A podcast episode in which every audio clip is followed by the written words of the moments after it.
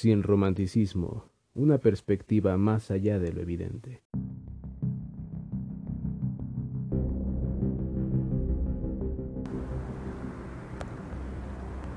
Eres lo que lees, lo que ves y lo que escuchas. ¿Recuerdas lo que veías en la televisión de pequeño? ¿Lo que leías o la música que escuchabas? Sé que tal vez no lo recuerdes todo, pero te aseguro que cada partícula de información que absorbiste de pequeño o pequeña influyó y ayudó a crear tu personalidad, tus pensamientos, tus ideas, tus prejuicios, juicios, gustos, valores y creencias.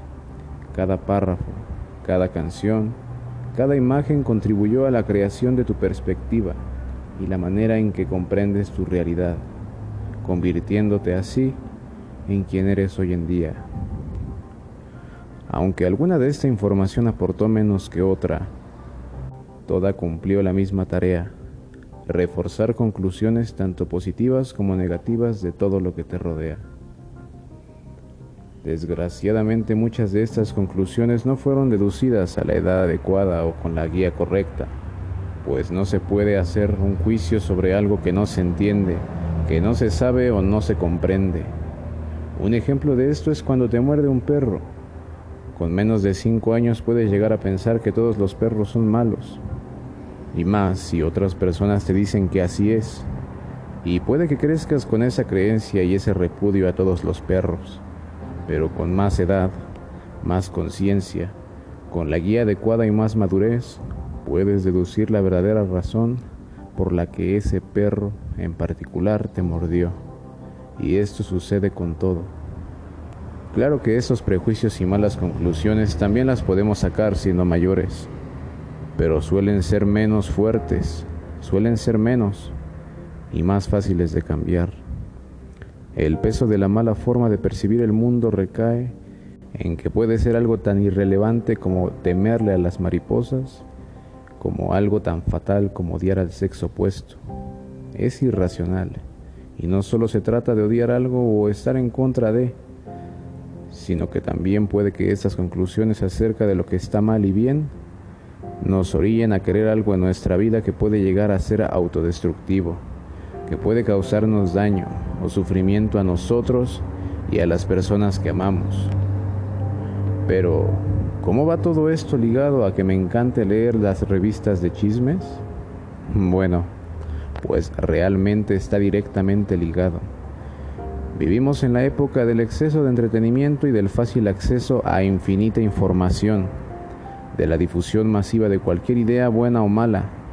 Vivimos en la era digital y en esta la inmensa mayoría de gente puede ver, leer y oír constantemente y mientras su economía se lo permita, un sinfín de contenido del cual la mayoría desconoce la gran importancia que tiene a determinar nuestra perspectiva. Lo que más ves es lo que más eres. Y es fácil comprobarlo. Te propongo lo siguiente. Piensa en una persona, alguien que no te agrade, alguien cuya forma de actuar sea totalmente distinta a la tuya e incluso te incomode su presencia. Ahora imagina o trata de recordar si es que lo sabes, qué música escucha, qué programas ve en televisión, qué libros lee, qué sección del periódico, qué videos le gustan, qué revistas o con qué suele hablar más, con quién suele hablar más. ¿Tiene alguna relación lo que ve y escucha con la forma de ser de esa persona? ¿Te gustan a ti esas mismas cosas? Ahora piensa en ti. Analiza exactamente lo mismo. ¿Notas alguna diferencia? Sin duda puede que haya algo en lo que coincidan, pero lo que realmente influye en tu confirmación de conclusiones es lo que ves de manera más constante. Sería extremista e ilógico decir que absolutamente todo en nuestro pensar depende de los medios de entretenimiento, información y comunicación, pues también tenemos maestros, guías, padres, hermanos que nos ayudan a contemplar nuestra realidad desde cierto punto de vista, pero así como ellos aportan mucho a este punto de vista, poco a poco todo lo demás lo va haciendo.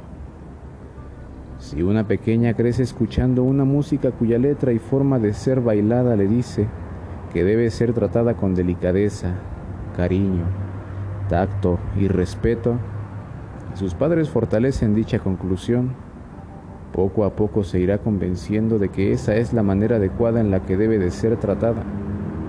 Si un pequeño crece escuchando una música cuya letra le dice que las mujeres son una propiedad, un bien material, como cualquier auto o casa que puede ser utilizado y desechado, poco a poco irá normalizando esa forma de ver a las mujeres. Y más si tiene unos padres que lo confirman si ve videos que lo reafirman, si ve a otros chicos que lo hacen, si lee revistas que lo normalizan. Muchos de todos estos mensajes nos llegan directo al subconsciente, no son fáciles de ver a simple vista, están implícitos y a falta de educación psicológica la inmensa mayoría cae sin darse cuenta en este tipo de prácticas y pensamientos erróneos. Y no son erróneos porque yo lo diga, lo son porque las prácticas que promueven llevan a situaciones desagradables, que pueden tener fatídicos resultados. Situaciones de abuso, violencia, discriminación, dependencia, negligencia, promiscuidad, delincuencia. Y así podría seguir todo el día. Es por eso que el reggaetón no es de mi agrado, por el mensaje que promueve con sus letras y sus bailes. Sé que no todo en el género habla de drogas, alcohol o es obsceno y sugestivo. Así como sé que no todo el rock habla de amor y no todo el metal de muerte. Pero hablando del tema central de sus letras y la forma en que se baila, se lleva la corona en estos aspectos. Yo no satanizo el sexo, todo lo contrario, hacer el amor es de lo más importante para los seres humanos.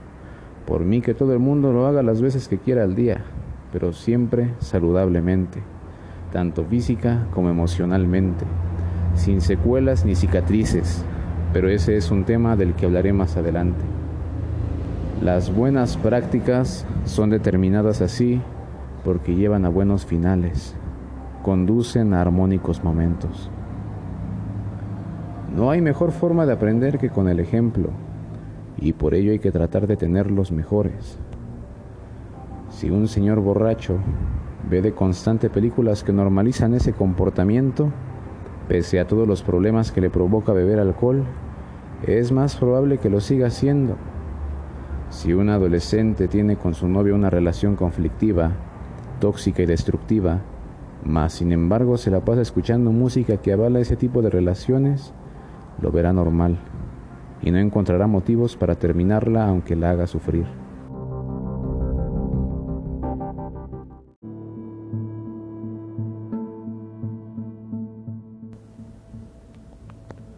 En conclusión, es por todo esto que cuidar lo que vemos y oímos a lo largo de toda nuestra vida es tan importante. Y no se trata de tener paranoia, tratar de entrar en una burbuja invisible y solo ver y oír lo bueno, sino de prestar atención a lo que ven y escuchan nuestros hijos y a lo que vemos nosotros, ya que siendo inteligentes, sabios y conscientes, no nos afectará aquello que veamos o escuchemos, seremos menos susceptibles. Elegiremos mejor en qué nos basamos para crear nuestros juicios, nuestras creencias, nuestras conclusiones. Lo tomaremos en cuenta y nos daremos en cuenta de que todo, aunque no lo parezca, cuenta. Pues de grano en grano el saco se llena.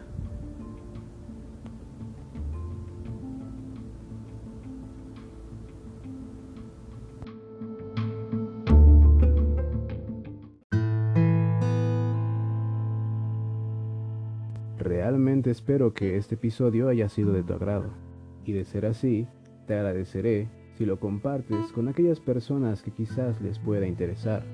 Y recuerda que puedes ponerte en contacto conmigo a través de Facebook en la página con el mismo nombre, sin romanticismo.